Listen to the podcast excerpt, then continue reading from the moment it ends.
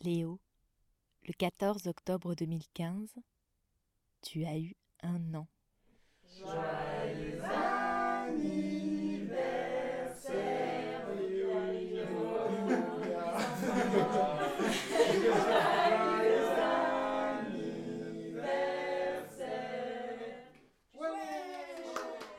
Quelques jours avant la fête, j'ai demandé à tes parents de me raconter votre toute première rencontre.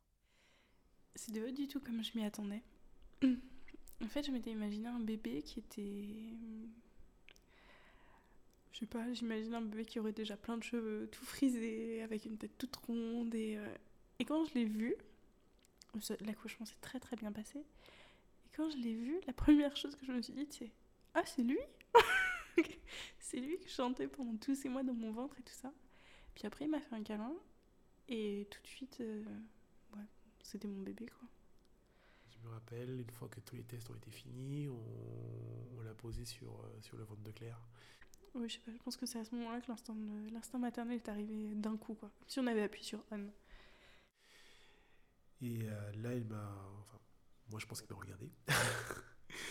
et donc, du coup, j'ai ben, j'ai plongé mais, mon regard dans le, dans le sien et c'est là que c'était le plus beau le plus beau jour de ma vie oui. Da. Da. Da. da, da, da, Carrément. Carrément. Hey.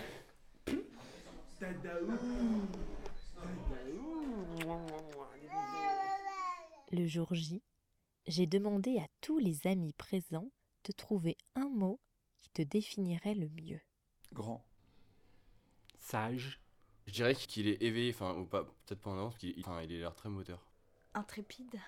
Petit Léo, tout va bien, mon bébé.